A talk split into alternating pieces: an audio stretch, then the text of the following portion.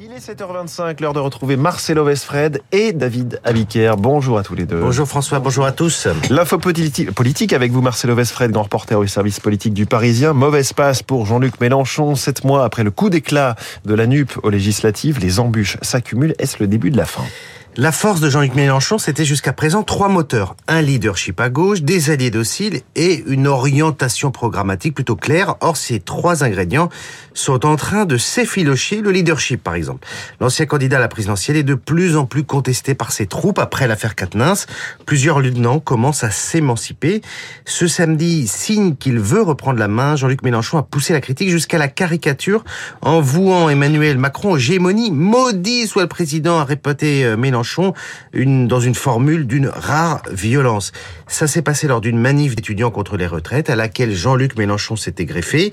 Il a trouvé, lui, que c'était un beau succès, cette manif. C'était en réalité un fiasco si on regarde les chiffres du cabinet indépendant Occurrence, 14 000 personnes qui ont défilé, très loin de la marée humaine qui s'est formée jeudi à l'appel mmh. des syndicats. Et du côté des alliés, on en est où? La France insoumise a topé avec les Verts et les socialistes, sauf que le PS est en train d'imploser sous nos yeux. Olivier Faure assure qu'il a gagné le vote du Congrès, mais son rival Nicolas Maillère-Rossignol l'affirme aussi. Le premier croit dur comme fer à la NUPES et le second est beaucoup plus réservé. Or, l'instance chargée de valider euh, les résultats est elle-même contestée. Là, on est euh, comme un camion qui est devenu fou, m'a dit hier soir une figure du parti. La situation est pire qu'en 2008 où Martine Aubry et Ségolène Royal revendiquaient chacune la victoire, mais Ségolène Royal avait finalement accepté de s'avouer vaincue pour ne rien arranger les prochaines élections nationales, ce sont les européennes 2024, le sujet sur lequel euh, l'Europe, la gauche, a le plus de clivage interne sur le plan programmatique. Les écolos est prévenus, ils iront eux avec leur propre liste.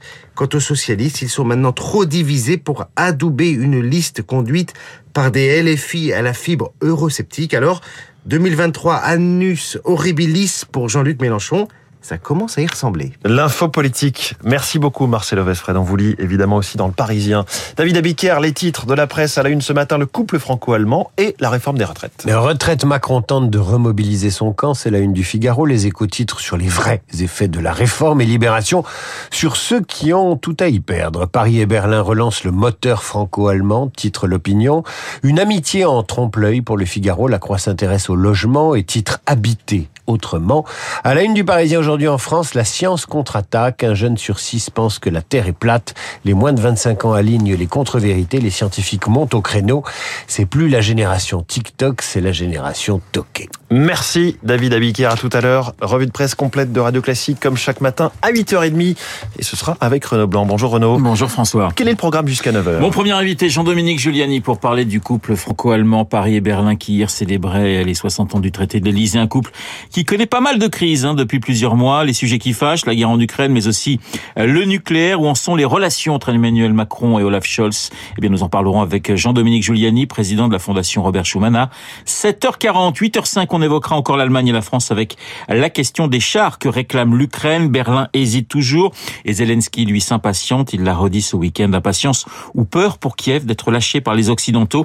L'analyse de Nicolas Tenzer, universitaire et spécialiste de l'Ukraine dans le journal de Lucille Bréau, 8h15 dans le studio de Radio Classique, le politologue Dominique Régnier. Présentation aujourd'hui en Conseil des ministres de la réforme des retraites. Majorité présidentielle, syndicats, opposition parlementaire et bataille de l'opinion. Dominique Régnier dans les stars de l'info. Rendez-vous à ne pas manquer. Vous n'oubliez pas à 8h40 Esprit Libre avec comme tous les lundis Luc Ferry. Esprit Libre juste après la revue de presse de David. Mais tout de suite...